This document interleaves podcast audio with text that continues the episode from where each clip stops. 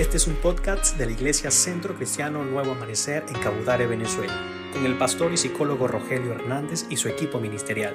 Comparte este mensaje con tu familia y amigos. Dios te bendiga. Gracias por escucharnos. Problemas o soluciones. Hoy quiero hablarte bajo el título Tu problema no es tu problema. Se ha dicho que un problema que no tiene solución no es problema que todo tiene solución menos la muerte. Seguro que has escuchado esto. Se ha discutido también si es necesario enfocarse más en el problema que en la solución. Ahora, una nota curiosa es que se cree que nosotros los hombres nos enfocamos más en las soluciones que en los problemas y que las mujeres, y con esto no quiero crear un problema entre la pareja y los que nos están escuchando, se cree que las mujeres pasan más tiempo analizando desde el punto de vista emocional un problema, lo que ocurrió, lo que pasó, quieren hablar acerca de eso, mucho más que pensar en la solución del problema. Ahora, también hay algunas personas que tienen un diseño muy especial para ver las soluciones en medio de los problemas y algunas veces le llamamos a estas personas líderes. Otras parecen tener una habilidad para ver problemas en todas partes y te aseguro que conoces a alguien así. Ahora, ¿realmente es importante detenernos a pensar en el problema? Puede que sí, sobre todo si descubrimos que el problema no es el problema. ¿Cómo es eso? Bueno, para ilustrártelo, quiero leer en el capítulo 21 del libro de Números en la Biblia qué ocurrió en esta historia. Desde el versículo 4 dice lo siguiente, después partieron del monte de Or, camino del Mar Rojo, para rodear la tierra de Edom y se desanimó el pueblo por el camino. Y habló el pueblo contra Dios y contra Moisés. ¿Por qué nos hiciste subir de Egipto para que muramos en este desierto? Pues no hay pan ni agua, y nuestra alma tiene fastidio de este pan tan liviano. Y el Señor envió entre el pueblo serpientes ardientes, que mordían al pueblo, y murió mucho pueblo de Israel. Entonces el pueblo vino a Moisés y dijo, Hemos pecado por haber hablado contra el Señor y contra ti. Ruega al Señor que quite de nosotros estas serpientes. Y Moisés oró por el pueblo. Y el Señor le dijo a Moisés, Hazte una serpiente ardiente y ponla sobre un asta, y cualquiera que fuere mordido y mirare a ella vivirá.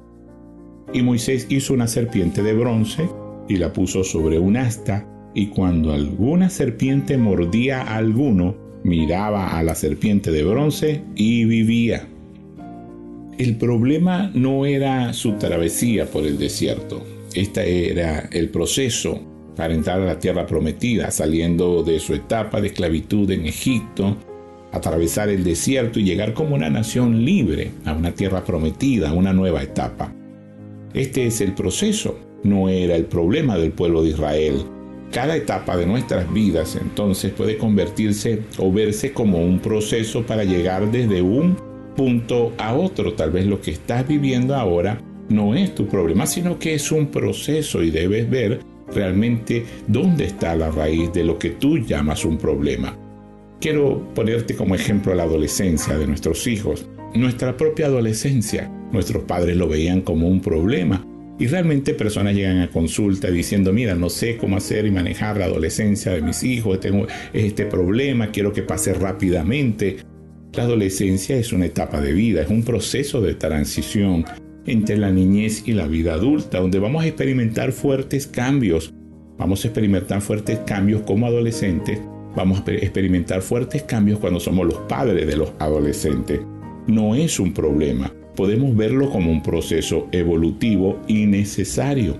Imagínate que fuera rápido e inmediato los procesos evolutivos en nuestra vida, que pasáramos de la niñez a la adultez de una forma rápida, que pasáramos tal vez de nuestra adultez a la tercera edad de la noche a la mañana. Esto crearía un choque muy fuerte en nuestra psiquis. Tú te puedes imaginar vistiendo a tu hija o a tu hijo para llevarla al colegio, para llevarla a la escuela en una edad temprana y que al otro día te diga me quiero casar y me voy de la casa.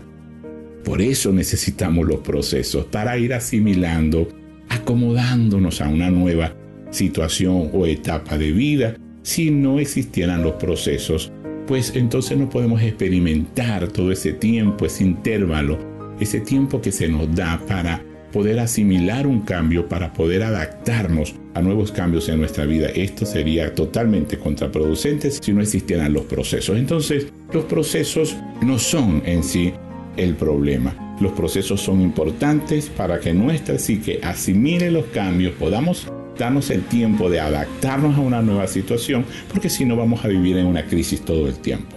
Ahora, nos volveríamos locos sin procesos. En la historia de hoy, las mordeduras de las serpientes venenosas no eran el problema en sí del pueblo de Israel. Claro, no quiero subestimar el dolor de los procesos, porque crecer duele, pero este no era el problema realmente. Tal vez lo que tú hoy llamas problema no es tu problema. Lo que llamas problema puede ser el proceso. Lo que llamas problema puede ser la consecuencia de decisiones tomadas en medio de un proceso. Lo que hoy llamas problema puede incluso convertirse en la solución del mismo, porque eso que está ocurriendo puede dar un cambio, un giro a una situación y puedes convertirse también en la solución. Ahora, la psicología dice que Escucha bien y quiero enseñarles esto este día. La conducta premiada es una conducta que se repite. Si queremos que una conducta se repita en alguien o en nosotros mismos, debemos celebrarlos. Debemos premiar dicha conducta para que se repita. Pero si queremos hacer desaparecer una conducta en alguien o en nosotros, que esa conducta no se repita, que ese comportamiento desagradable no se repita, debemos disciplinarnos debemos permitir sufrir las consecuencias dolorosas de la conducta que queremos corregir. Ahora quiero dejarte algo claro. Dios al Hijo que ama disciplina, lo dice la carta a los Hebreos, capítulo 12, versículo 6, y también el mismo capítulo 12, pero versículo 11 dice que la disciplina no es motivo de alegría en el momento que se aplica, entonces cuando disciplinamos, disciplinamos porque amamos y Dios nos disciplina porque nos ama. Y cuando disciplinamos, pues no esperemos que la gente, nuestros hijos o nosotros mismos en una disciplina estemos contentos cuando queremos hacer desaparecer una conducta.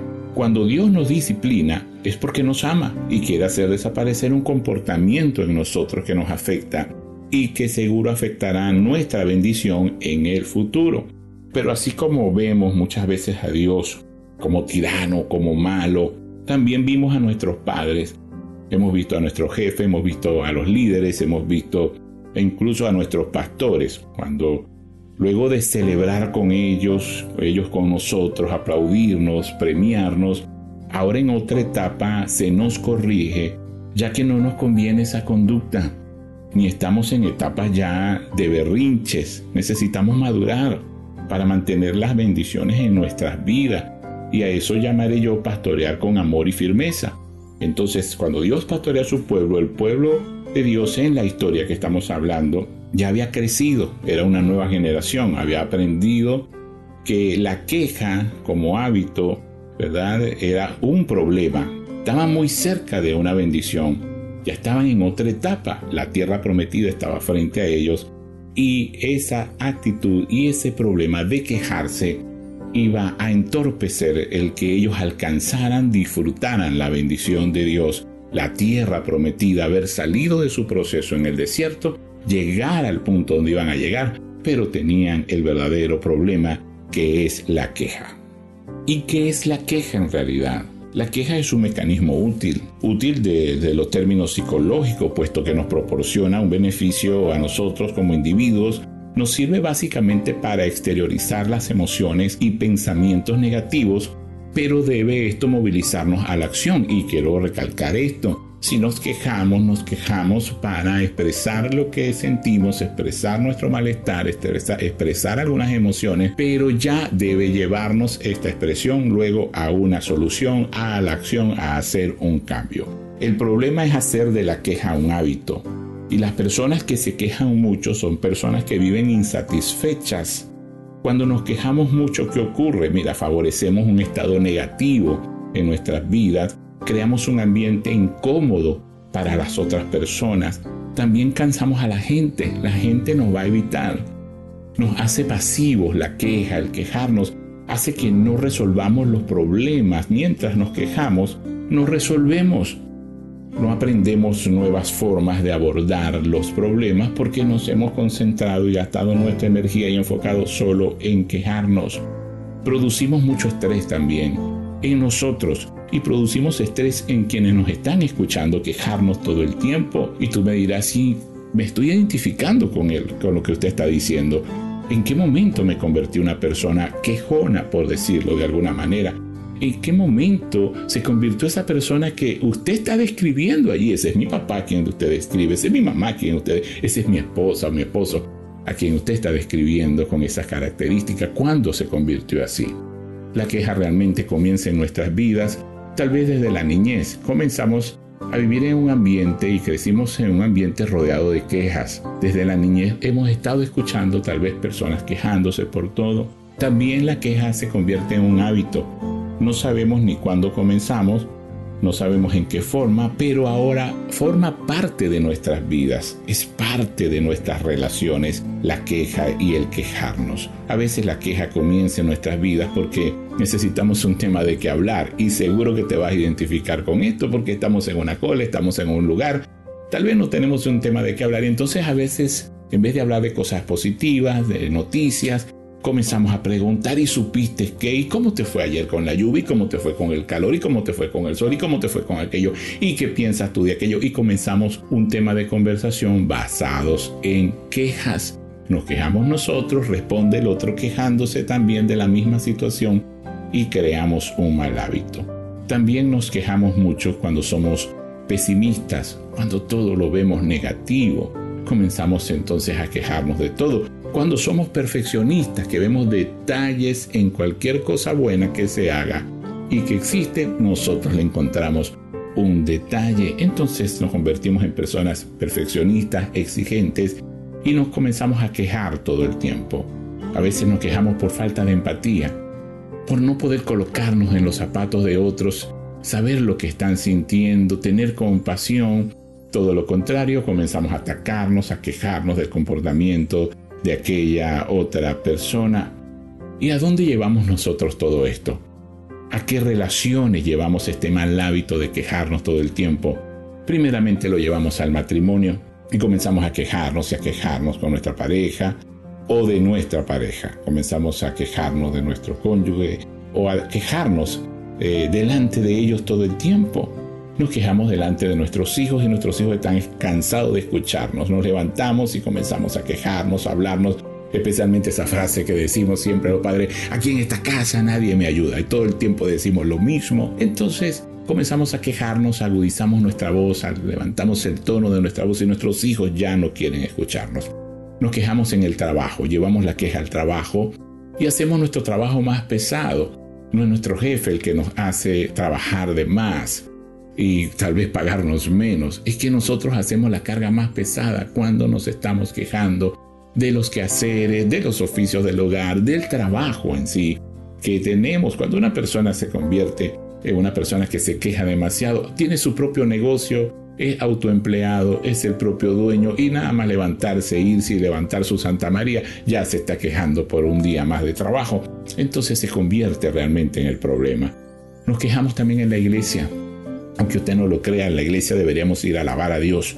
En la iglesia deberíamos tener, ir a esa comunión, pero sí nos relacionamos en la iglesia y quiero decirles que las iglesias no son perfectas. Los que nos congregamos allí no somos perfectos, pero quiero decirte algo mucho, quiero revelarte un secreto que seguramente tú no conoces.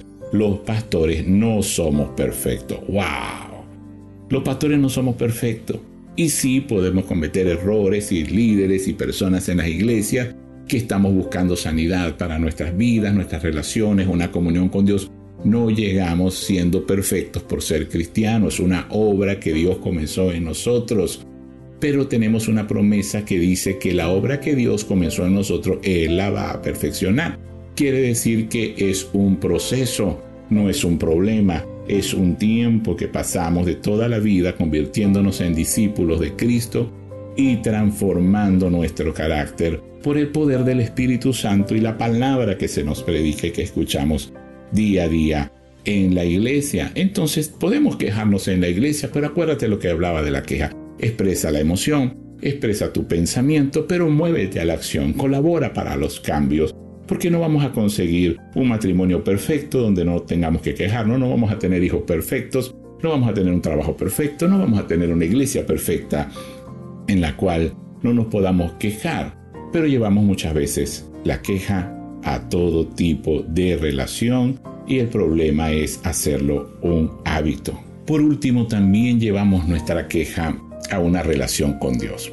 Y no quiero decir que no podamos expresarle a Dios lo que sentimos. No quiero decir que no podamos expresarle a Dios cuando tenemos un pensamiento negativo o cuando no estamos de acuerdo en algo que nos está sucediendo. En la Biblia encontramos salmos donde también en las oraciones hay quejas, tal vez hay como reproche, Dios mío, ¿por qué?